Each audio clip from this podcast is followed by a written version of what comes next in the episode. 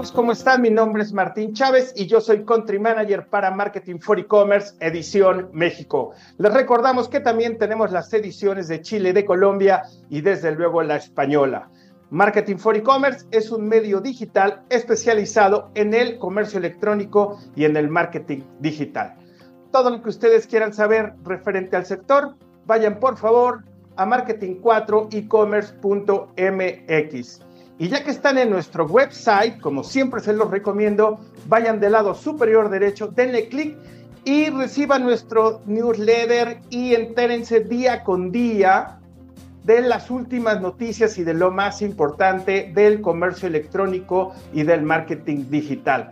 Este podcast también se transmite en nuestro canal de YouTube. Por favor, regístrense, comenten, compártanlo Comenten, comenten. Todo lo que ustedes digan va a ser recibido por nosotros de todo corazón y los vamos a escuchar.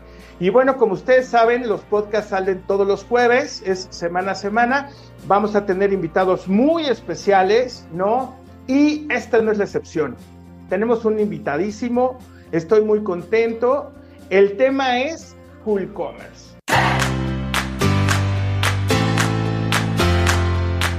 En esta ocasión les tengo una super noticia y es que en Marketing for E-Commerce Academy, efectivamente, recuerden, nunca olviden que Marketing for E-Commerce también tiene su propia academia. El chisme aquí es que estamos montando un campamento de verano, efectivamente, como el de los niñitos chiquitos, pero en esta ocasión este campamento va a ser para adultos y va a ser para todos ustedes que son unos apasionados del comercio electrónico y del marketing digital. Y bueno, en esta ocasión va a estar como más enfocado a la parte del comercio electrónico. Bueno, además de los 50 cursos que ya tenemos en la academia, en los meses de julio y agosto estaremos haciendo sesiones semanales centradas en cómo crear y acelerar tu e-commerce.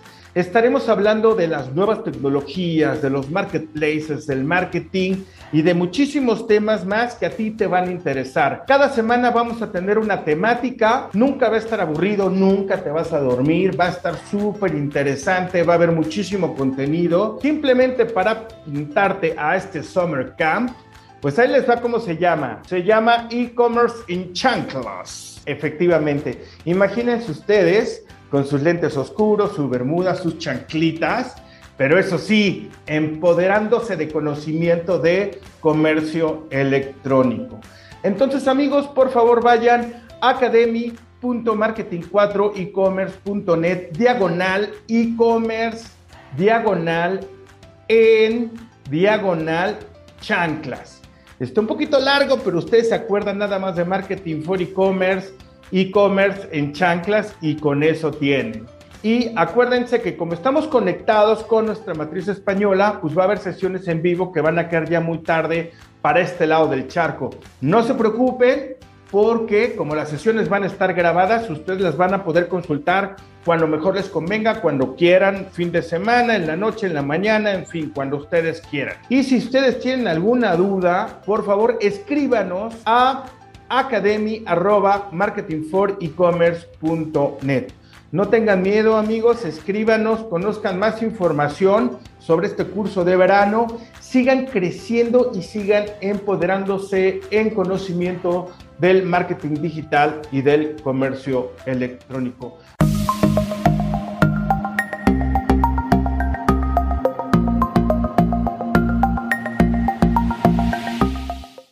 Entonces, amigos especialistas en el e-commerce, amigos emprendedores, cálense una plumita, este, un papel, porque tenemos a un verdadero especialista. Él es Mario Miranda y él es CEO y fundador de Ecumsol, una empresa que se especializa en el full commerce. Mario, ¿cómo estás? Bienvenido. Hola Martín, muchas gracias, muchas gracias por la invitación y un saludo para, para toda la audiencia. Perfectísimo, pues muchísimas gracias, estamos bien contentos. Y Mario, vamos a empezar por lo básico. Yo la verdad que estaba espiándote por LinkedIn, yo cuando ya estaba teniendo intenciones negras de invitarte a este podcast, y bueno, estamos viendo ahí tu trayectoria que es impresionante, pero ¿qué te parece si nos cuentas un poco de ti, cómo llegaste a Ecomsur? Dale, perfecto, súper interesante ahí para compartir esta experiencia con ustedes. Te cuento, yo soy argentino, de Córdoba, la segunda ciudad de Córdoba, ahí me crié, no nací ahí, pero ahí me crié, estudié, yo soy informático de,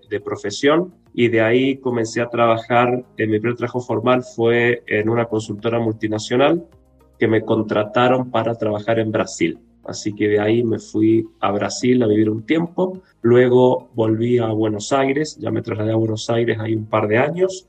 Y por esta misma consultora en el año 2006 me trasladaron a Chile para un proyecto en Santiago. En esta consultora estuve unos cuatro años más trabajando y ya dependiendo después de la oficina de Chile. Ahí decidí después trasladarme a una empresa local chilena que me contratan como justamente pasaba hace muchos años que los proyectos de e-commerce comenzaban desde el área informática, no fui la excepción, me contrataron como gerente de sistemas para hacer el e-commerce en esta empresa. Lo que pasó, tuvimos que hacer una transformación digital muy grande en esa compañía, que obviamente uno de los temas fue implementar el carro de compra, pero tuvimos que instalar un sistema WMS para logística, el tema de los productos, la mantención de la web, el servicio al cliente, el marketing, etcétera y ahí yo también comencé a aprender que el e-commerce era mucho más que el carro web.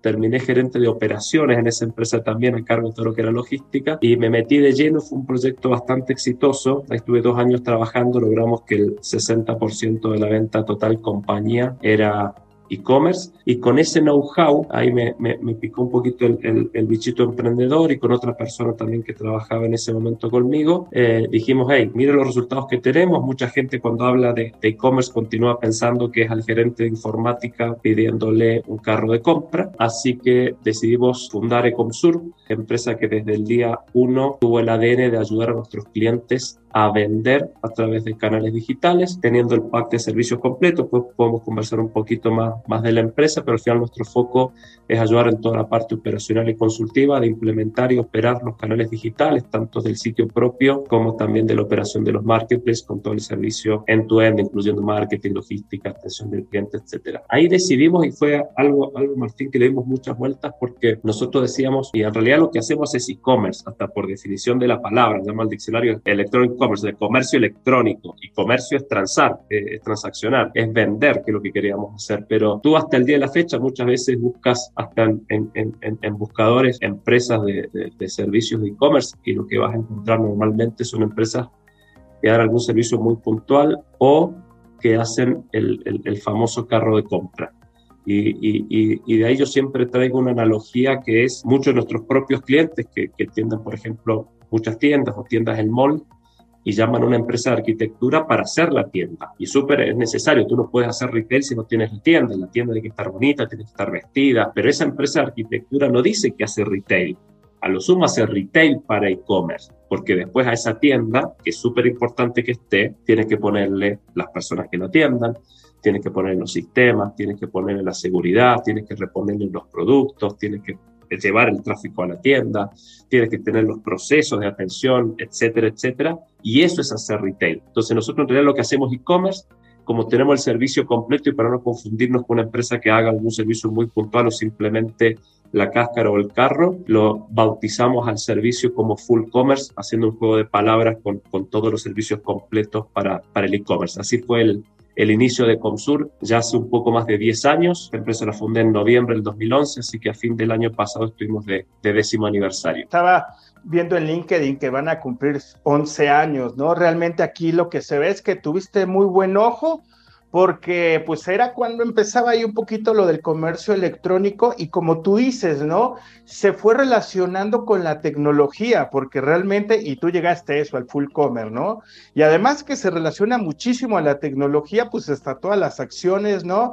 El pagar, o sea, la logística, toda esta parte, que es lo que, lo que llevó al, al full commerce, ¿no? Y la verdad es que el que no está in, en el e-commerce hoy en día, no importa en qué rama estés, o sea, la verdad es que estás out, ¿eh? O sea, muy complicado. Sí, tuviste muy, tuviste muy, muy, muy buen ojo. Y el, Mario, el, ojo yo creo que más que nada estuvo en orientar el servicio, en alinearlo comercialmente los incentivos o los objetivos comerciales que tienen nuestros clientes. Y es lo que sucede muy a menudo cuando una empresa dice que va a hacer e-commerce y empieza a ajustar proveedores. Y yo después les pregunto, le digo, a ver, ¿pero qué proveedores tiene? Tal, tal y tal. Este proveedor, dice, todos me quieren ayudar a vender. O sea, el objetivo de la empresa, por ejemplo, es vender más allá de ser la principal vitrina de la marca, etcétera.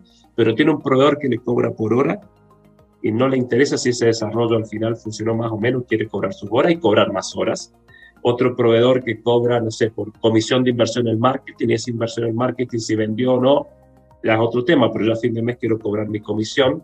Otro proveedor que cobra por posición de persona en servicio al cliente y capaz que no está muy incentivado en aplicar tecnología o inteligencia artificial para poder atender mejor los clientes finales a menor costo y con menor recursos, porque su negocio es vender más recursos o posiciones servicio al cliente.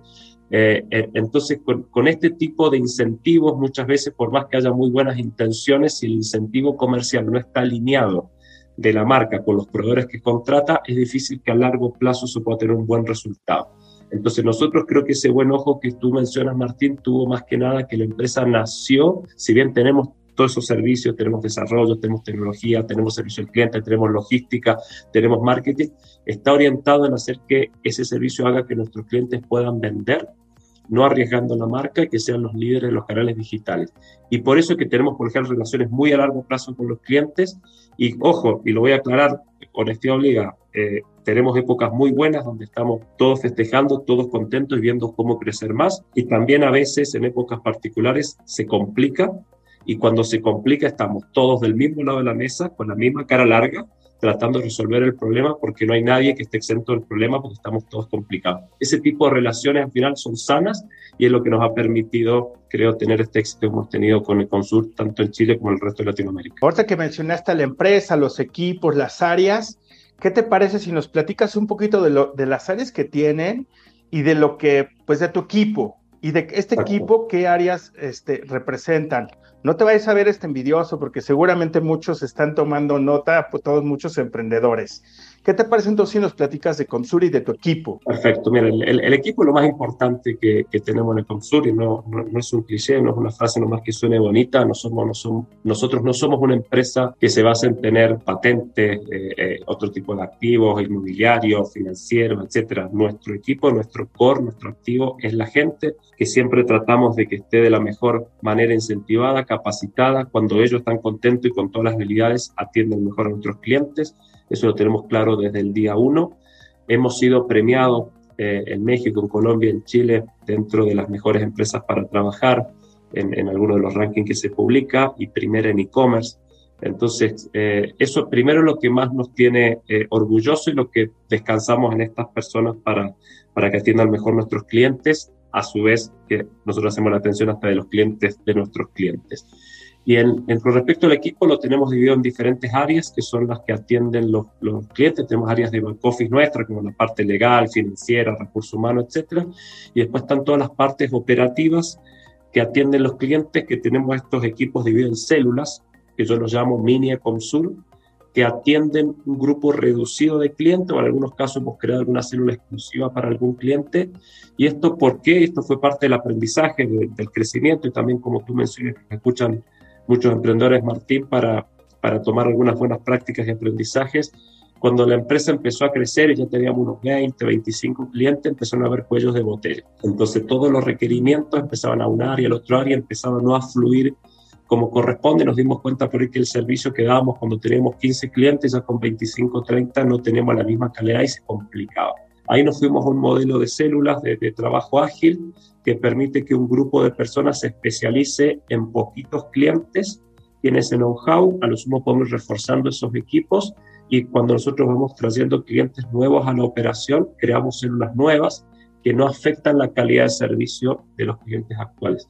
Eso nos permitió a lo largo del tiempo, hoy en día con, con 80 operaciones, con, con varias más en implementación, yo creo que vamos a terminar el año con cerca de 100 operaciones en cinco países, nos permitió tener una muy buena calidad de servicio hacia nuestros clientes. Siempre el foco de la empresa fue la rentabilidad ya vendrá. Después, si queremos, hablar un poco de números. Te voy a adelantar el final de la película. La empresa fue fundada en el 2011, recién en el 2018 eh, pasamos el famoso Valle de la Muerte eh, y el foco todo el tiempo estuvo en el mejor servicio, en el foco al cliente final, en lograr los objetivos comerciales de nuestros clientes, que eso nos iba a permitir en el futuro rentabilizar luego nuestra, y fíjate que, por ejemplo, viendo un poquito la, la, página de Comsur versus lo que, lo que tú estás diciendo de tus células, o sea, es una estrategia buenísima en que un equipo se hace especialista de una vertical y otro equipo de otra industria y otro equipo de otra industria, ¿no?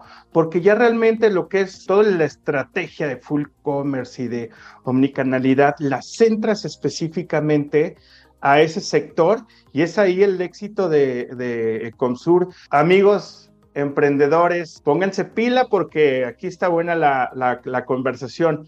Y pues de una vez hablamos de números, ¿cuál es, ¿cuál es su facturación? ¿Cuál fue la facturación del 2021? Mira, Martín, lo que te puedo comentar por, por política de la empresa, nosotros normalmente eh, el número que también nos guía en el día a día, que yo estoy acá con el teléfono en los informes todo el tiempo, es el, el, el famoso GMB.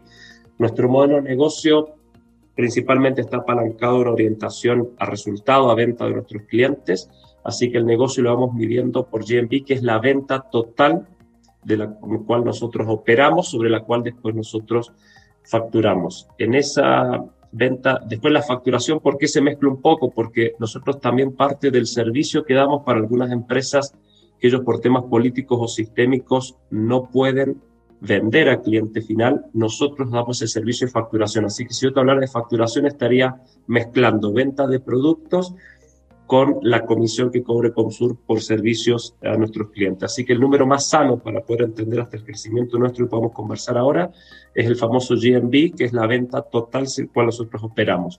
Nosotros veníamos creciendo, diría, desde el año 2014-2015 al 100% anual, que era un crecimiento que que genera un estrés en la compañía que no es menor.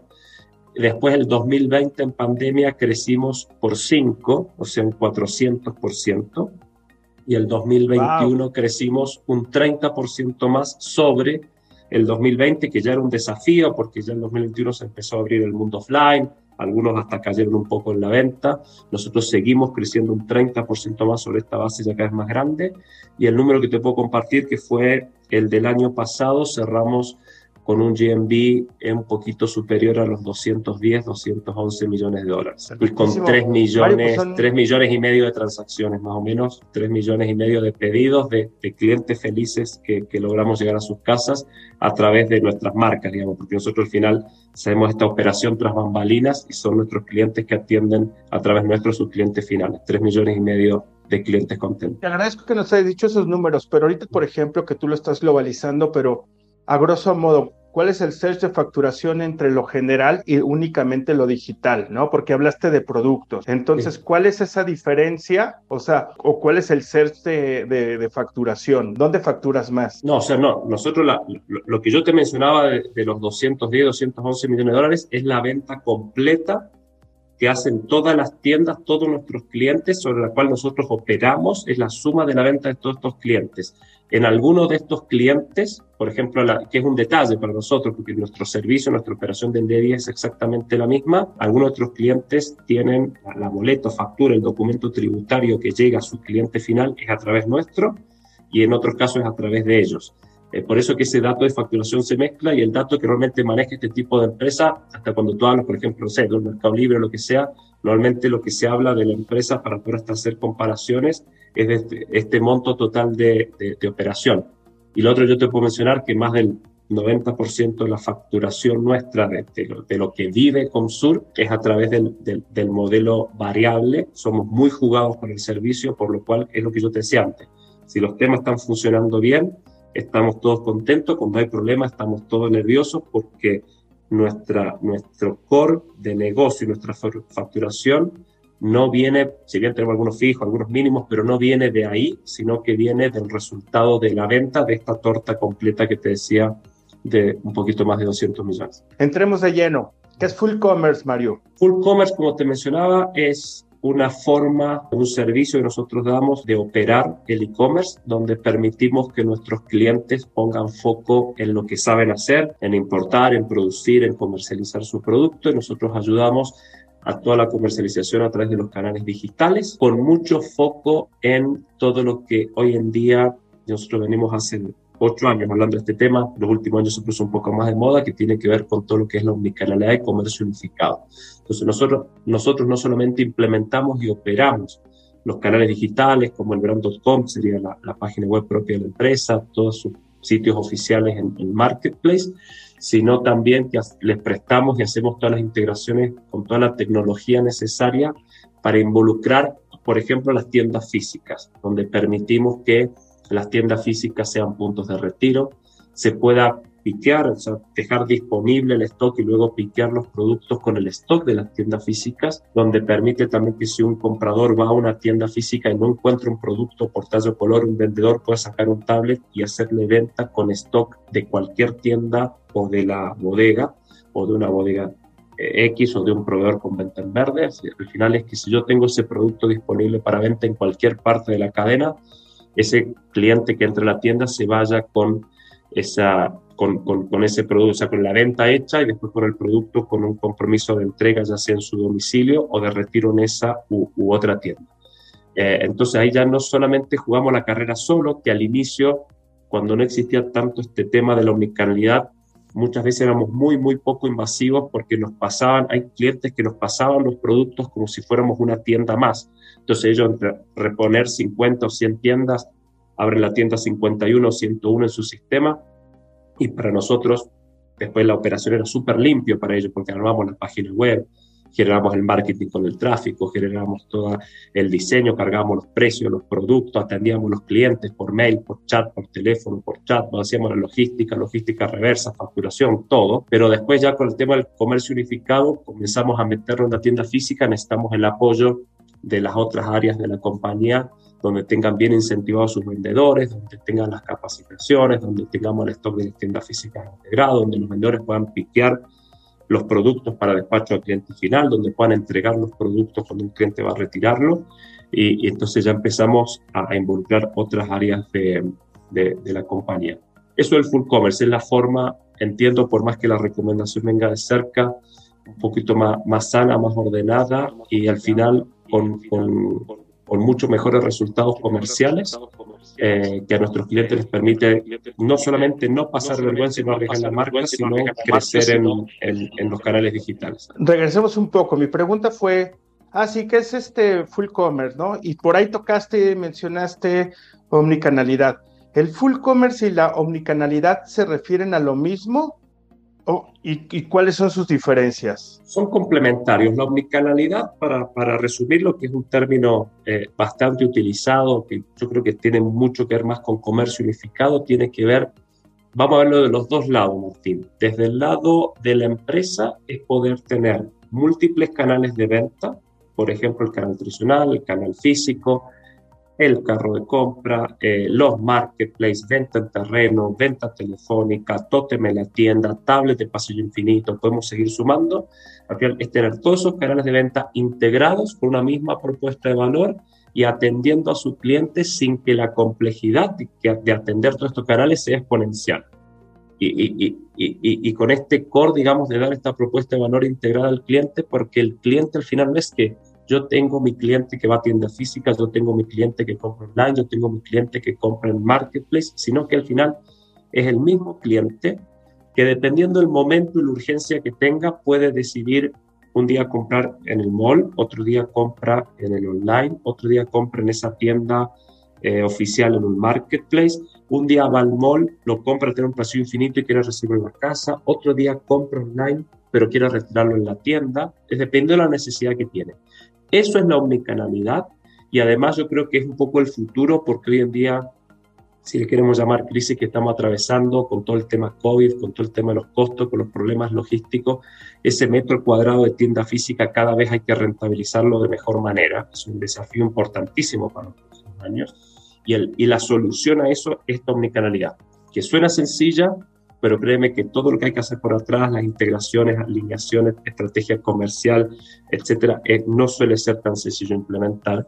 Y por otro lado, la omnicanalidad del lado del cliente es poder justamente ir a una marca, fidelizarse con esa marca y dependiendo en qué momento que quiero, que estoy buscando, estoy buscando precio, estoy buscando servicio, quiero que me llegue en dos días, pero quiero que me llegue gratis, quiero que me llegue en tres horas y estoy dispuesto a pagar más, quiero comprarlo para asegurarme el stock, ir a retirarlo a la tienda porque me queda dos cuadras en la salida del trabajo, bueno, quiero que la marca me atienda de todas las formas que yo me gustaría en cada momento comprar.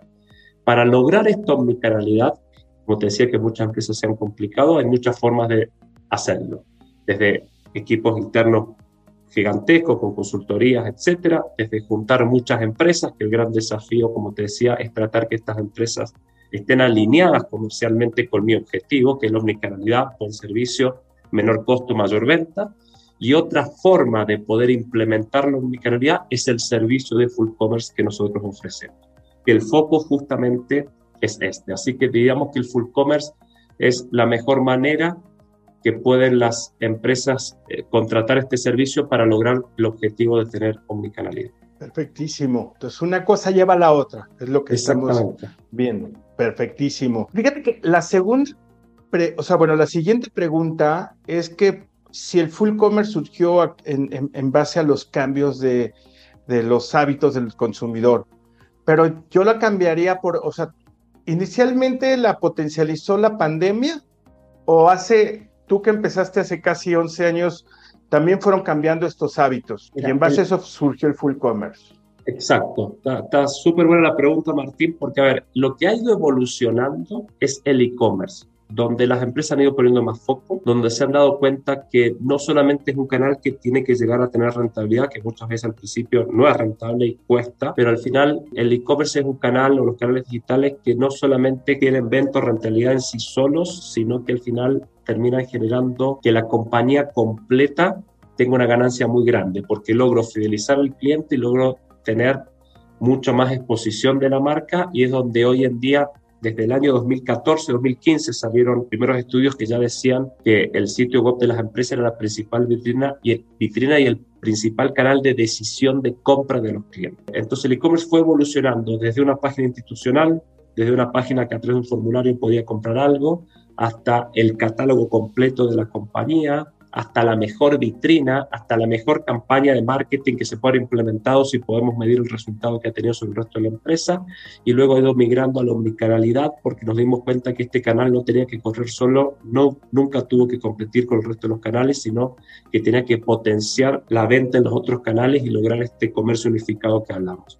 En esa madurez, nosotros, el servicio que lo bautizamos como Full Commerce, ha ido acompañando en estas distintas etapas a los clientes y hemos también hemos tenido que ir transformando el servicio y, y haciéndolo más robusto para poder ir involucrando todos estos engranajes nuevos que son necesarios para lograr estos nuevos desafíos de un cliente que cada día es más exigente. Si tú mismo te pones a pensar, Martín, a nivel personal, yo creo que hace ocho años atrás tú decías, mira, con que pueda comprar algo y me llegue, ya estoy pagado. Después empezaste a decir, no, que quiero comprar, pero al mejor precio, que quiero tener todas las características y que me permite elegir cuál es el mejor producto que yo quiero.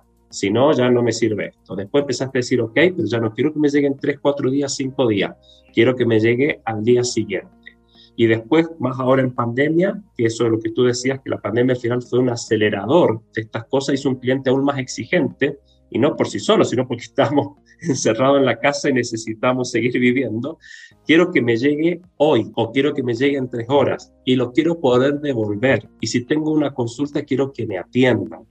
Y si en X países, dependiendo con permisos, un permiso podía ir a la tienda, quería que la tienda tenga la misma experiencia física. Entonces, eso es lo que ha ido evolucionando y el full commerce nosotros lo creamos desde el día cero con ese ADN con esa misión, visión de ayudar a nuestros clientes a ser los mejores en el mundo digital y ayudarlos en toda la operación, en toda la parte consultiva para nuestro objetivo. Y hemos tenido que ir madurando el servicio porque el servicio que esperaba un cliente de e-commerce hace 12 años o hace 8 años o hace 4 años no es lo mismo que espera hoy y seguramente no va a ser lo mismo que espera en 2 o 3 años. Pues tienes toda la razón porque, el, o sea, pues nos hemos puesto bien exigentes, o sea, pero pero durísimo. Entonces no le ha quedado remedio al, comercio electrónico más que evolucionar y, transformarse en todo lo que estamos hablando de full commerce, de omnicanalidad, ¿no? O sea, fue un orillamiento abismal y sobre todo con la con la pandemia. Pero Voy a agregar un condimento más, Martín, si, si me permites, por favor. En esto que tú estás diciendo hay que agregarle un condimento, que es que hoy en día con las nuevas generaciones son generaciones que cuesta más fidelizar las marcas. Yo creo que si empiezo a pensar en la generación de mi abuelo, después de mi papá y después nosotros, o sea, era que alguien fidelizaba una marca y solamente quería comprar esa marca. Y, tengo hasta el ejemplo de mis padres que siempre quieren comprar marcas, por ejemplo, tecnología de cierto origen y cierta marca porque son las mejores y, y lograron ese momento, me imagino que desde un tema de generación hasta un tema de marketing, de fidelizar a estos consumidores con esa marca de una forma mucho más fuerte. Las generaciones nuevas, tú debes saber como especialista en marketing que cada vez son menos fieles. Estamos hablando en términos de, de, de compra de producto de empresa, no nos metamos en otro tema. Pero entonces, en ese sentido, empiezan a decir, hoy puedo comprar en esta marca, y la marca hace un esfuerzo muy grande para captar el cliente, para fidelizarlo, eh, eh, en servicio, en descuentos, pero después, si a, los días hay otra marca que le ofrece algo mejor, se cambia, sin ningún problema. Entonces, e, el tema este de, de, llevar todos los canales digitales a la omnicanalidad, a, a tener una fidelización más fuerte con el consumidor, yo creo que siempre ha sido importante, pero hoy más que nunca en un consumidor, si lo queremos llamar un poco más infiel, donde la fidelización cuesta más y el esfuerzo tiene que venir del lado de la marca. El que tiene que cautivar al cliente es la marca. Así que esa competencia está cada vez más dura. Exactamente, Mario. Y la verdad es que estamos súper conectados porque para ahí va la, la, segunda eh, pregunta. La verdad, yo creo que las nuevas generaciones son mucho más exigentes y son prácticas, ¿no? Y yo creo que a partir de la generación X como para atrás, han ido aprendiendo a ser exigentes, ¿no? Por, por las herramientas que están haciendo, ¿no?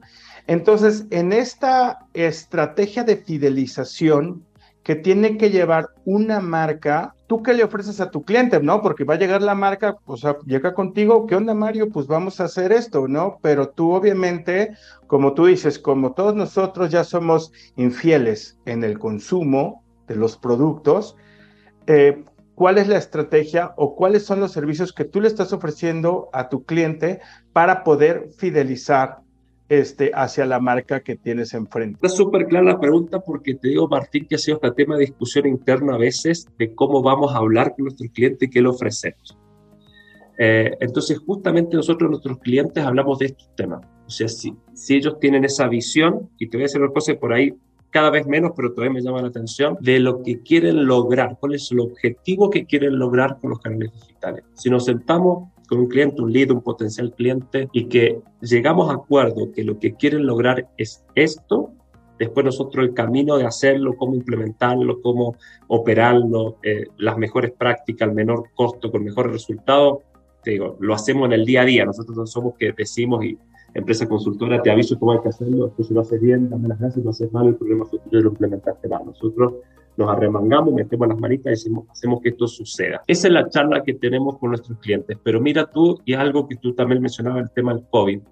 Eh, que aceleró esta evolución, este pensamiento, esta madurez del lado de muchos clientes. Muchos no veían esto, que para mí parece lógico, para ti capaz que también, que el e-commerce tiene que apoyar en esto, que ayuda a la fidelización, que es un canal que hay que invertir, que a largo plazo no solamente es rentable por sí mismo, sino que si yo pudiera medir todos estos atributos, capaz que es rentable el día uno, lo que pasa es que es difícil medirlo en un estado de resultado, en un balance.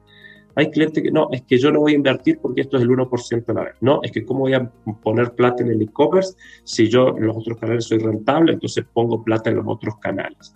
Y lo que no se dieron cuenta es que se estaban repartiendo las mejores esquinas en un mundo paralelo, que capaz que pesaba el 1, 2, 3%, pero los que hicieron bien esa inversión y tomaron las mejores esquinas en este mundo virtual, lo que lograron fue que el resto del mundo offline se fuera posicionando, fidelizando de mejor manera a sus clientes y lograron mejores resultados como compañía. Muchos estaban, entonces invertimos, parece que es bueno, ahora ya no es el 1%, ya es el 10%, ya es un poco más, entonces capaz que ahora es el momento y ahí llegó el COVID. Entonces cuando muchos decían, y había hasta encuestas que yo he leído todas, de quién era el líder de la transformación digital de las compañías. Y unos decían es el founder, otros decían es el gerente general, otros decían es el CTO, otros decían no, hay un rol nuevo que es el gerente de transformación digital. Y al final el que terminó ganando la encuesta es el COVID, porque se dejaron de hacer consultas eh, y el que dijo hay que hacer transformación digital, si no esta compañía muere, fue el COVID, fue el líder de la transformación digital de muchas empresas que logró en poquitos días cambiar ese mindset, cambiar ese chip para que las empresas dijeran, este es el futuro y sin estas herramientas no voy a poder competir en el mercado.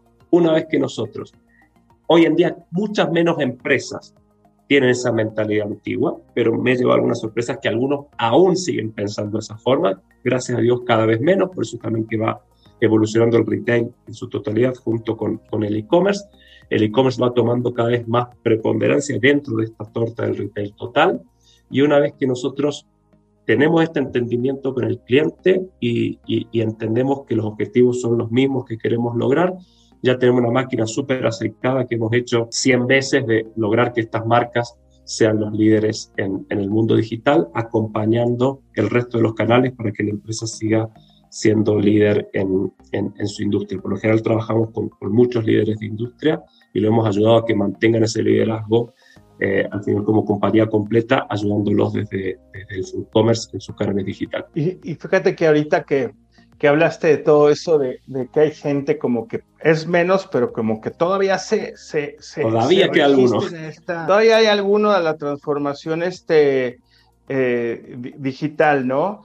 Y, y, en esta parte como de, de, de, resistencia, ¿no? De pronto yo creo, creo que te has encontrado con algunos clientes porque obviamente en esta parte de omnicanalidad y de, full commerce, tú tienes que detectar cuáles son los canales de venta que mejor le convienen a, la marca, ¿no?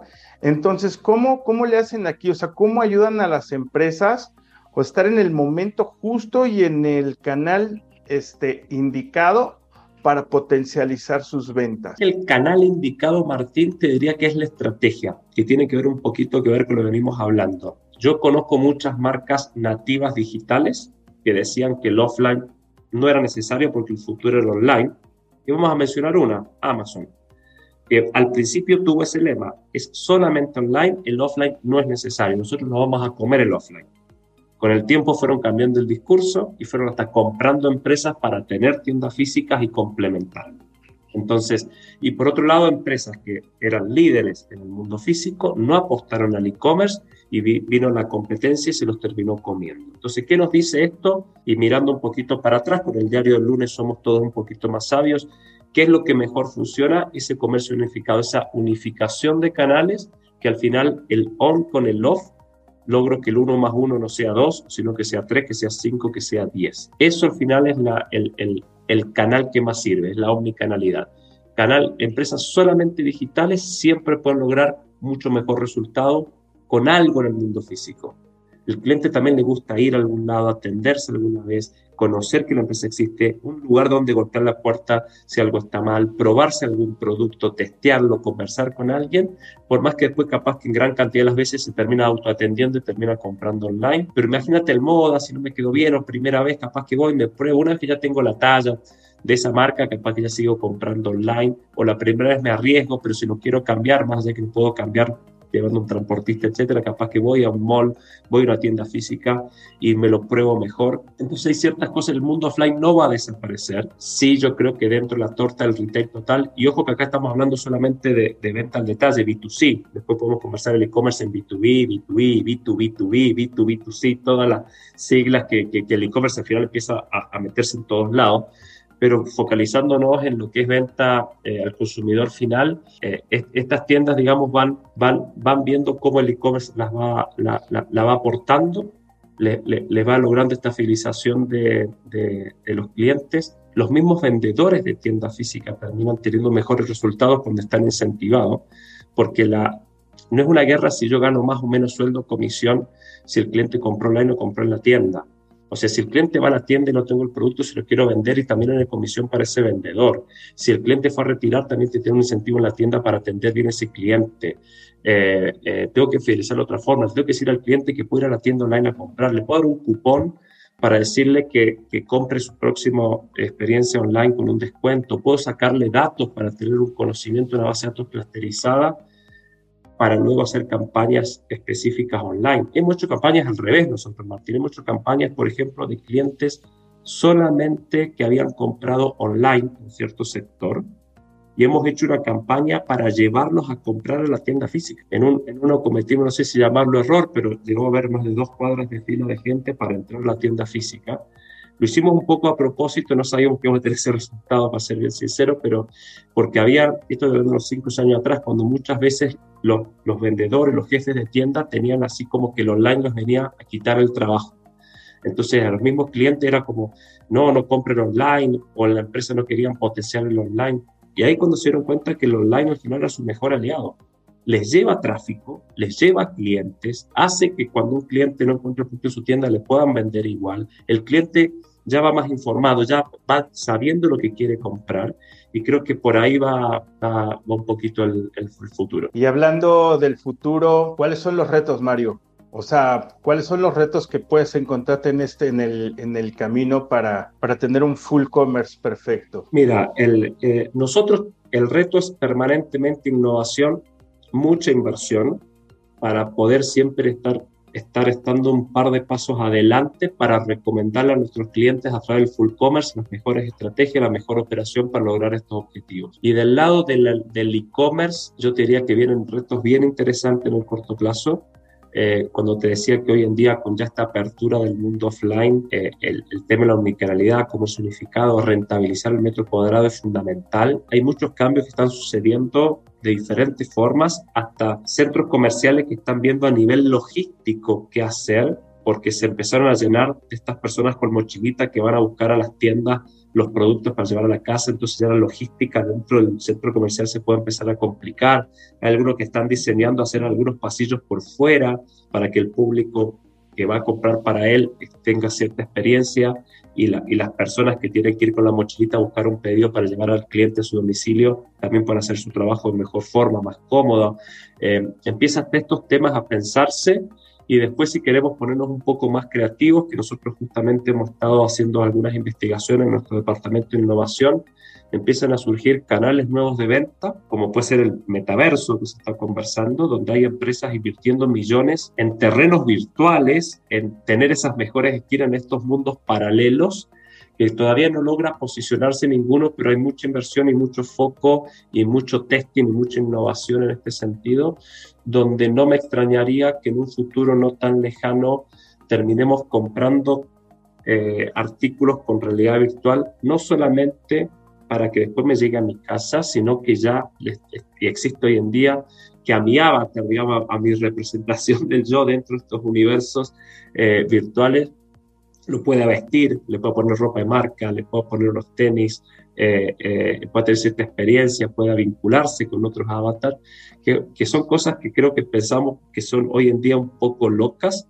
pero ya están empezando a ver algunos resultados que yo creo que si nos vamos 20 años atrás y decíamos que la gente iba a andar con un aparato en la mano, teniendo acceso a toda la información, a poder comparar los productos en tiempo récord, poder comprar, hacer un clic y que luego te llegue a tu casa, también lo veíamos algo muy futurista, hoy es una realidad, así que yo creo que esos son los, los próximos desafíos, rentabilizar el metro cuadrado, las empresas tienen que adaptarse para poder sobrevivir en las nuevas tendencias y todos estos temas de, de metaverso, criptomonedas, etcétera, que, que, van a ser las monedas que se juegan en estos mundos, que va a permitir, yo lo veo, lo simplifico, yo lo veo como un canal de venta adicional donde las marcas van a tener que estar presentes, tanto para el como te decía, los productos físicos y, y, darle a sus consumidores como para el consumo interno que se va a realizar en estos mundos virtuales. Increíble, increíble Mario. Amigos, pues bueno, estamos hablando de full commerce, de omnicanalidad, de evolución, de COVID, ¿no? que obviamente es un tema que siempre tiene que estar sobre la mesa ahorita cuando estamos hablando de la transformación tal. Y Mario, pues bueno, estamos llegando al final de este podcast. ¿Tú crees que nos haya hecho, o sea, lo has, lo has comentado muy bien, o sea, cómo va a evolucionar tanto el e-commerce como el full commerce, ¿no? ¿Cuáles son los retos? ¿Tú qué le dirías? Tú que fuiste un, un emprendedor, ¿no? Pero no tanto como a los, a los este, emprendedores, ¿no? Claro, seguramente hay muchas este, personas que tienen un, son, este, estén bajo en una, una nómina, están contratados, piensan en emprender. Hay gente, gente que está saliendo de la, antes, antes las generaciones pasadas se esperaban a tener un poquito de experiencia para emprender, ahora no, salen de la escuela y quieren emprender, ¿no? Este, y hay gente que ya lleva muchos años y que no le miedo que quiere, quiere emprender, porque el e-commerce ya está para donde mires. O sea, ¿tú qué le dirías a, la, a, la, a toda esta gente, no?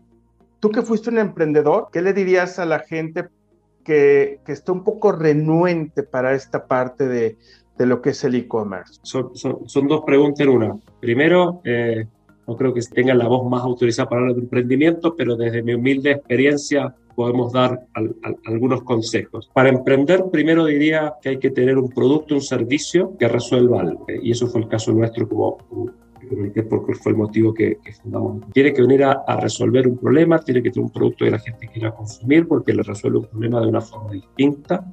En nuestro caso fue cómo hacer que nuestros clientes sean líderes en, en, en la venta eh, a canales digitales y omnicanalidad. Entonces, primero tiene que tener un propósito.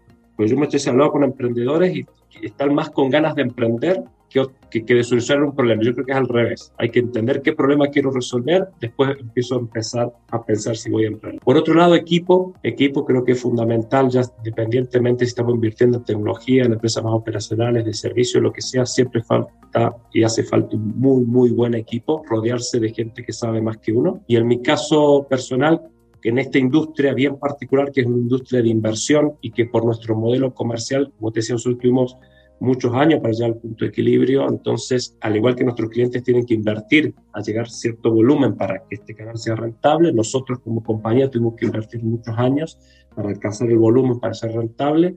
En nuestro caso, diré que para mí es parte de la receta del emprendimiento. A veces uno peca de tener la capa de su superhéroe y podérsela completa.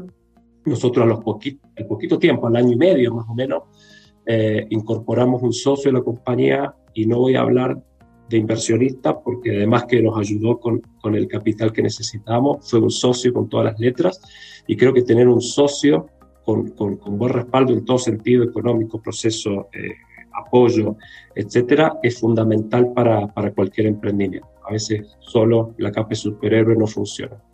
Y tu segunda pregunta, que quiero decir a las marcas, a los ejecutivos que toman decisiones con respecto al e-commerce, cada vez te digo, son menos los que tienen el chip antiguo, pero para tener una buena estrategia omnicanal en la compañía, no es algo que venga de abajo hacia arriba, es algo que viene de arriba hacia abajo. Realmente el chip de la compañía tiene que estar en apoyar esto, porque si, voten, si ponen al e-commerce como un proyecto de informática, si ponen al e-commerce de marketing, si ponen como un canal de venta, pero no le ponen los incentivos necesarios a las personas para lograr estos objetivos como compañía, he visto muchos proyectos que no llegan a, buen puerto. Así que tiene que estar el chip de que si realmente es esto lo que quieren lograr, después hay formas de hacerlo. Nosotros a través del full commerce es una manera más de poder llegar a este objetivo, obviamente que no es la única, pero tiene que venir este mindset de arriba. Y te digo porque he tenido proyectos, lo he visto de forma directa o indirecta, de gerentes de e-commerce de marcas multinacionales con un desafío muy fuerte por delante, hablando de rentabilidad del e-commerce y todas las trabas de lo que no pueden hacer porque no es rentable el e-commerce con una facturación, no sé, de 5 mil dólares. Entonces, tú quieres ir a 300 kilómetros por hora, pero cuando vas llegando a 10 te ponen freno de mano. Eh, no, no es viable. Y si tú te fijas a nivel mundial, los que han tenido éxito desde las que nacieron en el mundo digital o todos los players que eran líderes en el mundo físico, que lograron posicionarse bien en el mundo digital, no fue gratis, fue a base de una inversión.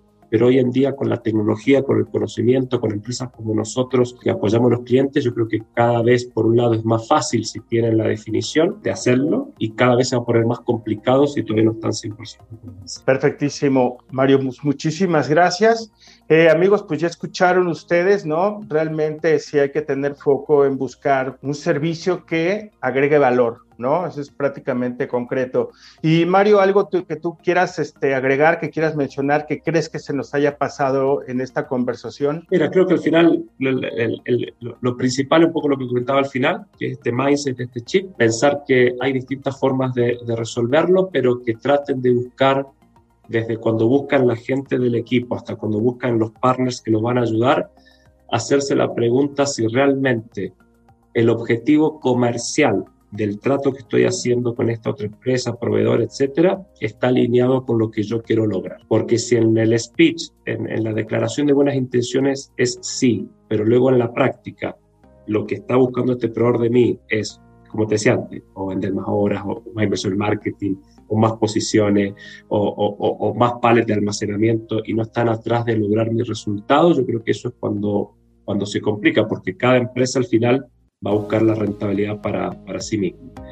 Eh, y lo otro, que confíen, la, la industria está más madura, eh, hay, muchos casos de éxito, es el camino, como te decía, que hay menos personas que están con la duda y las pocas que la tienen creo que hay que sacársela rápida y, y, creo que hoy en día, por un lado, el consumidor final es más exigente, por lo cual arrancar la base con el cual yo tengo que lanzar mi primer sitio de e-commerce o lo que ya es mucho más exigente que lo que podía hacer hace unos años atrás, por lo cual es, entre comillas, más complicado pero eh, por otro lado también hay tecnologías y soporte y servicios que ayudan a llegar a ese nivel más alto. Así que eh, también en ese sentido, no ponerse la capa de superhéroe, yo hago a veces la analogía con empresas que no sé capaz que tienen el dinero para tener un call center interno, pero cuando tú llamas a un call center, Martín, lo más probable es que eso esté tercerizado y que hay una empresa especialista que hace ese servicio por más que te atiendan el nombre de la empresa que tú estás llamando. Y esa empresa lo hace ¿por? Porque no le interesa el cliente, porque el cliente final que lo atienda cualquiera, porque no le, no le importa un buen servicio, no. O porque le gusta gastar más plata, porque un tercero se mete y le va a marginar más, no. Lo hace porque buscando especialistas uno logra atender a sus clientes, sus consumidores finales de mejor manera, con mejores SLAs, con mejores costos, con mejores resultados. Entonces, cuando una empresa contrata un call center, lo más probable está, está contratando un mejor servicio de lo que él podría hacer en forma interna porque él no es especialista y seguramente lo va a hacer en forma más barata.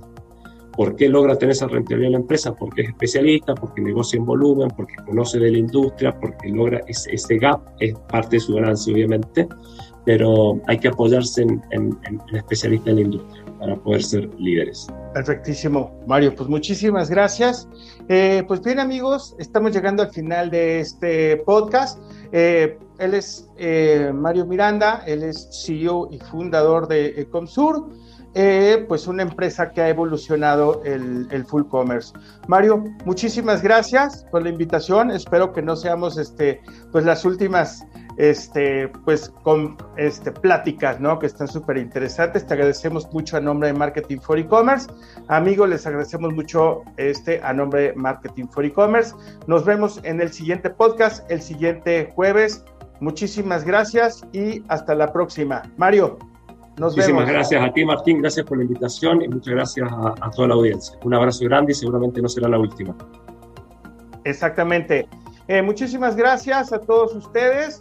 Eh, por favor, compartan, comenten el video de YouTube. La verdad es que el tema de Full Commerce está impresionante. Si tienen alguna duda, claro que la pueden poner en los comentarios y nosotros se la hacemos llegar a Mario. Amigos, muchísimas gracias y nos vemos el siguiente jueves. Hasta la próxima.